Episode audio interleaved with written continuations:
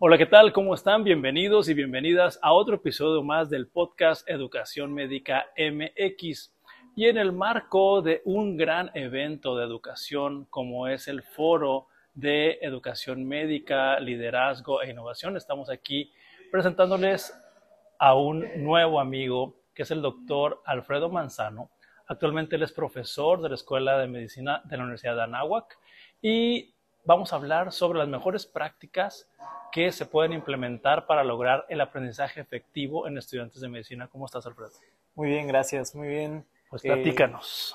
pues fíjate, Ismael, que hay algo que siempre me ha llamado la atención y es que los estudiantes de medicina muchas veces no conocen la mejor manera en la que se puede aprender.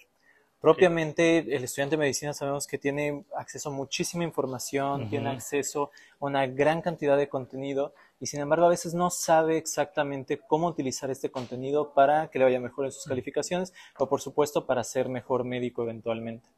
Y como docente, pues muchas veces no sabemos cómo catalizar exactamente estas mejores prácticas. O sea, ¿qué podemos hacer activamente como profesor para que el estudiante aprenda mejor? Y con eso que me estás diciendo, se me ocurre que muchos estudiantes de medicina rápidamente se dan cuenta que lo que les funcionaba en la preparatoria no funciona en medicina. Es correcto, es correcto. Y parte de eso es porque muchas veces en la preparatoria el conocimiento es evaluado únicamente de detección de cuál es la opción más lógica o menos ilógica.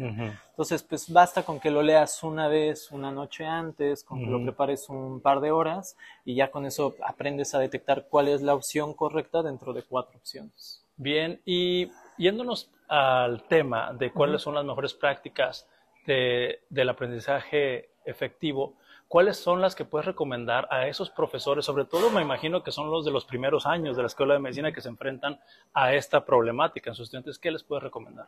Bueno, lo primero es que el aprendizaje es un proceso activo.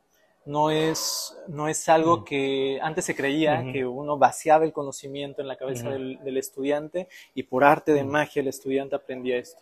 Hoy sabemos que aprender es como ir al gimnasio, o sea, si uno no hace ejercicio de manera activa, bueno, pues no va a funcionar, no puede ver a alguien más hacer ejercicio. Entonces, lo primero es el aprendizaje, es un proceso activo. Entonces, debe de costar trabajo y tenemos que obligarnos como estudiantes y como profesores, obligar al estudiante a que esté recuperando el conocimiento. Y esto es justamente algo que denominamos en, este campo recuperación activa, el active recall en inglés, y es justamente que seamos, nosotros somos los que estamos generando, los que estamos jalando de nuestra mente el conocimiento y al momento en el que uno jala de mm. su mente, se consolida mejor el conocimiento y termina siendo un conocimiento más... Bien, esto, esto que estás explicando, llevándolo a la práctica, por ejemplo, un estudiante de medicina eh, está en un aula recibiendo una instrucción, una clase, que habitualmente es una exposición, y tiene que ir al libro. O sea, serían estas dos ejes básicos.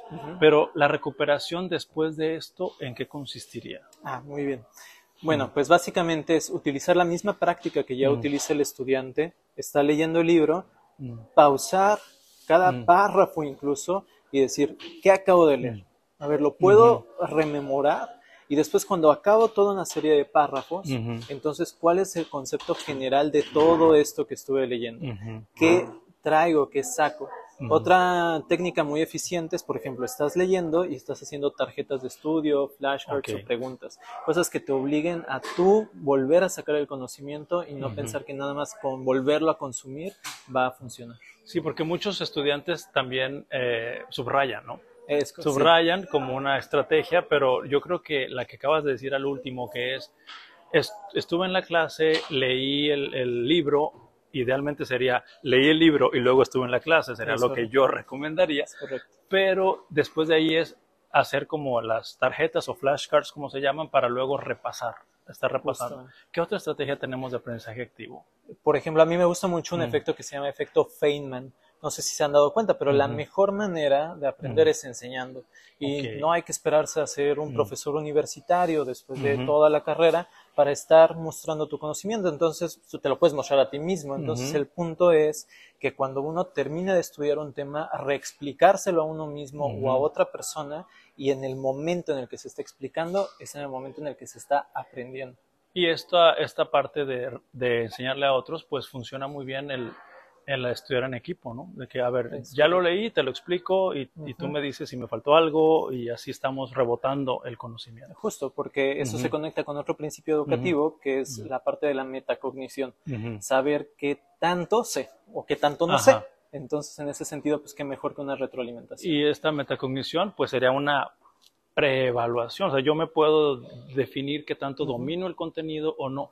Y ahorita que estás diciendo, eh, muchas veces en, medicina, pues pasamos muchas horas por la lectura de los contenidos y muchas veces dices, ya lo leí, ya lo entendí, ya lo entendí, pero no eres capaz de verbalizarlo. Entonces, esta parte que estás diciendo de enseñárselo a otro sería indispensable.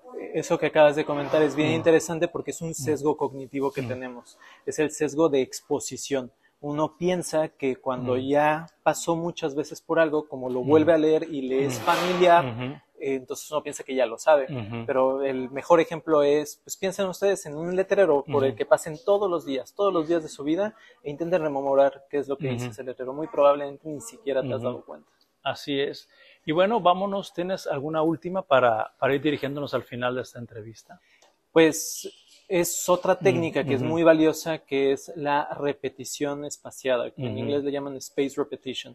Es no solamente al estar expuesto a un contenido una vez o al rememorarlo una vez, va a quedar bien consolidado en nuestra memoria.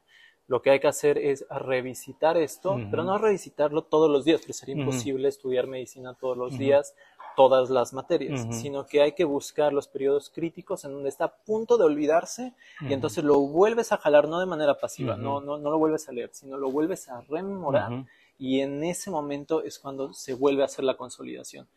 Esto disminuye una cosa que se llama eh, forgetting curve, que es la curva, del, olvido. Así es.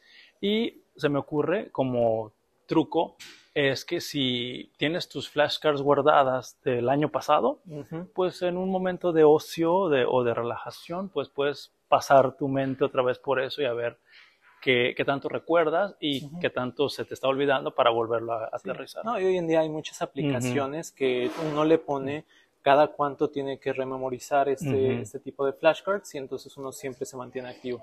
Bueno, ayúdame a repasar los, las prácticas que hemos mencionado. La primera era recuperar la información. Es correcto. Y seguimos con... Es recuperación activa y esta recuperación activa puede ser a través de explicarle las cosas a alguien, un efecto que es el efecto Feynman, o a través de generar tarjetas de estudio o preguntas de estudio para obligarse a recuperar esa información.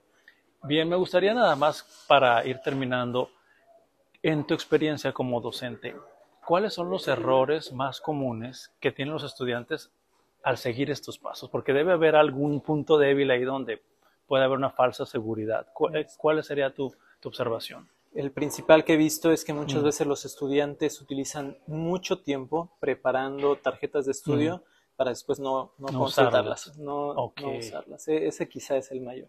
Pues muy, muy buena recomendación. Me gustaría este, pedirte a través de esta entrevista que nos compartas tus redes sociales o dónde te podemos localizar. Si hubiera alguien que esté interesado en esos principios del aprendizaje activo y significativo, eh, ¿cómo te podemos localizar? Pues sobre todo utilizo Twitter. En Twitter estoy como a-manzano-g y mi canal de YouTube, donde de hecho tengo un par de videos explicando las mejores técnicas para aprender y las peores, las que uno tiene que evitar. en YouTube estoy como Sinapsis MX. Sinapsis MX. Pues muchas gracias, Alfredo, por este tiempo que nos has dedicado al podcast Educación Médica y les pido que nos dejen sus comentarios y si quieren tener otros temas que les pueda servir tanto como docentes como para estudiantes, pues aquí nos los dejan en los comentarios. Muchas gracias y nos vemos en el próximo episodio. Nos vemos.